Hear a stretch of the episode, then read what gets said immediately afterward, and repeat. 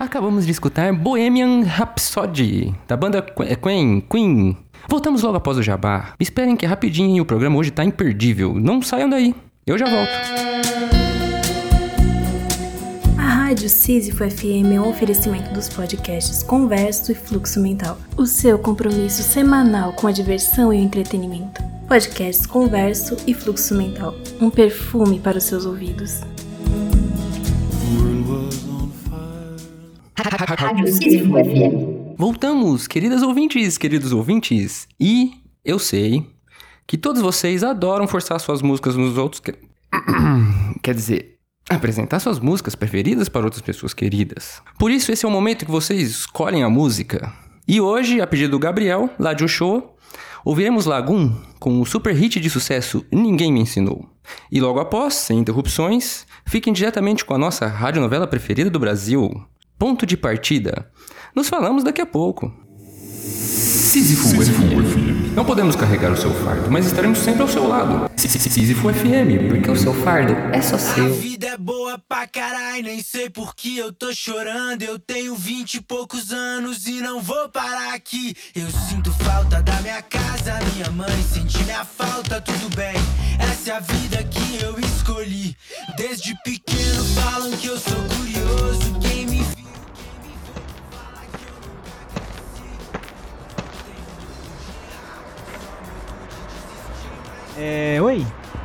incômodo, mas qual o seu nome? É que a gente sempre fica aqui no ponto de ônibus, nesse mesmo horário, né? Mas nunca nos falamos. Boa noite, é Heitor. Eu me chamo Heitor. Boa noite, Heitor. Eu sou o Nicolas. Tudo bem com você? Tudo bem, sim. E você? Bem também. Que bom, então. É. Heitor, você não acha muito louco isso, cara? A gente vem aqui há muito tempo, sempre nesse mesmo horário. Nos olhamos meio que de relance assim, sem nunca se ver direito. E nunca conversamos.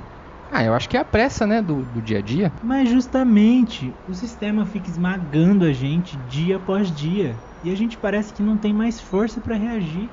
A gente parece, sei lá, formigas. Sabe aquela história doida do formigueiro? Uhum. Mas eu acho que ainda num formigueiro se tem uma causa em comum. Se é que eu posso falar assim.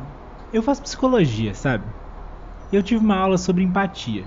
Aí a minha professora tava falando de uns exercícios de mindfulness. Sabe o que é mindfulness? Ah, mais ou menos. É tipo uma meditação, né? É, mais ou menos. Tem mais a ver com viver o agora, sabe? Sobre a conexão com o mundo que tá aí, cara. Em volta da gente. As pessoas também. Sabe aquela ideia de viver cada dia da vida como se fosse o último? A gente nunca sabe se vai se encontrar de novo. Nem me vem com essa, Nicolas. Tô saindo do trampo, morto de cansado, e eu tenho certeza que se a gente vivesse cada dia da vida como se fosse o último, em dois dias a gente caía em desespero. Surtava. Seria impossível construir qualquer coisa duradoura. Não dá pra ficar pensando nisso o tempo todo. O cotidiano precisa ser mais assim, automático mesmo. É, eu acho que faz algum sentido. Mas não é assim, nessa ansiedade. É mais como a gente precisa se conectar com esse mundo. Tá, entendi. Deixa você chegar na minha idade pra ver se vai pensar assim também. Para com isso. Você tá novo ainda, deve ter o que uns 32 anos. Enfim, idade é uma coisa da nossa cabeça. Vou te falar de uma experiência que é genial nesse sentido. Você vai me entender muito melhor que a gente fizer isso. Olha, se você tá tentando me vender droga, eu já te aviso logo que eu passei dessa fase. Droga! Antes fosse. Tô falando do exercício do olhar. Conhece? Exercício do olhar. É alguma dessas coisas motivacionais de coach? Pelo amor de Deus, longe de mim. Sou quase um psicólogo, cara. A gente não se envolve com essas coisas de mercado, não. A gente é estudado, tem cuidado humanizado e tudo mais. Tô formando na estadual. É outra pegada. Mas deixa eu te falar do exercício do olhar. A professora me disse que isso muda tudo, Heitor. É muito simples. Você só precisa encarar fixamente uma pessoa por uns 5 minutos, olho no olho, sem conversar, sem se distrair. É intenso, cara. Como se a gente conseguisse enxergar a alma de alguém, lapidando as coisas que a gente tem por dentro, no nosso inconsciente, como um conteúdo latente ali. Sei. Entendi. Deve ser legal. Qualquer dia eu vou pesquisar mais sobre isso. Você não tem curiosidade, Nitor? Sei lá, de conhecer os próprios segredos? Os segredos de um outro? Olha, Nicolas, você não me leva a mal. Mas na minha idade, ou melhor, nessa minha fase da vida, vale mais enterrar os próprios segredos do que ficar procurando sarna para se coçar. E mais, né?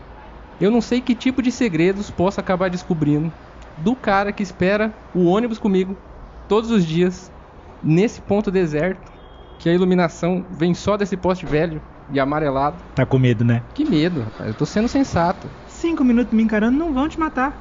E se eu fosse um suspeito, ou sei lá, um maníaco disfarçado, você teria descoberto nas inúmeras vezes que nos encontramos aqui.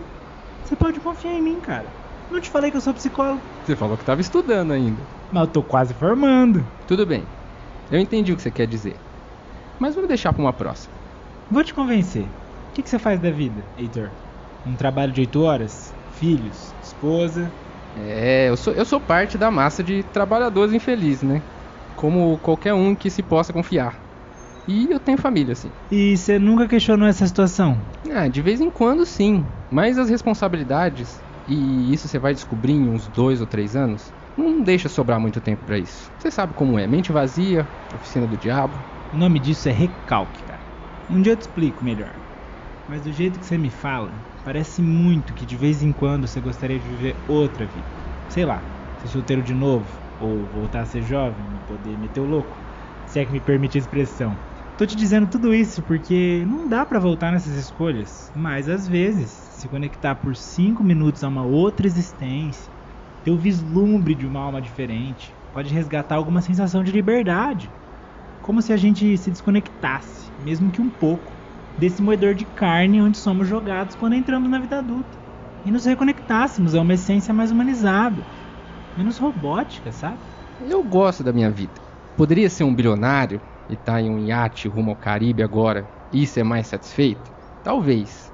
Mas como me conectar com uma essência mais humanizada ou delirar uma liberdade que eu não tenho mais através do vislumbre da alma do meu parceiro de ponto não vai me ajudar em muita coisa para mudar o rumo que eu tomei, eu prefiro continuar meus dias com o mínimo de estresse possível e evitar a confusão. Então vamos deixar para uma próxima. Não, sem pressão. É que eu acho que eu tenho medo, sabe, Heitor? Medo de deixar minha vida e oportunidades passarem e acabar infeliz demais, satisfeito, sabe? Conformado. Não tô dizendo que viver uma vida média é ruim. Só não sei se essa indiferença toda é para mim. É uma medida na qual a gente acaba se encaixando. Mas por quê? Por cansaço? Parece ruim do mesmo jeito.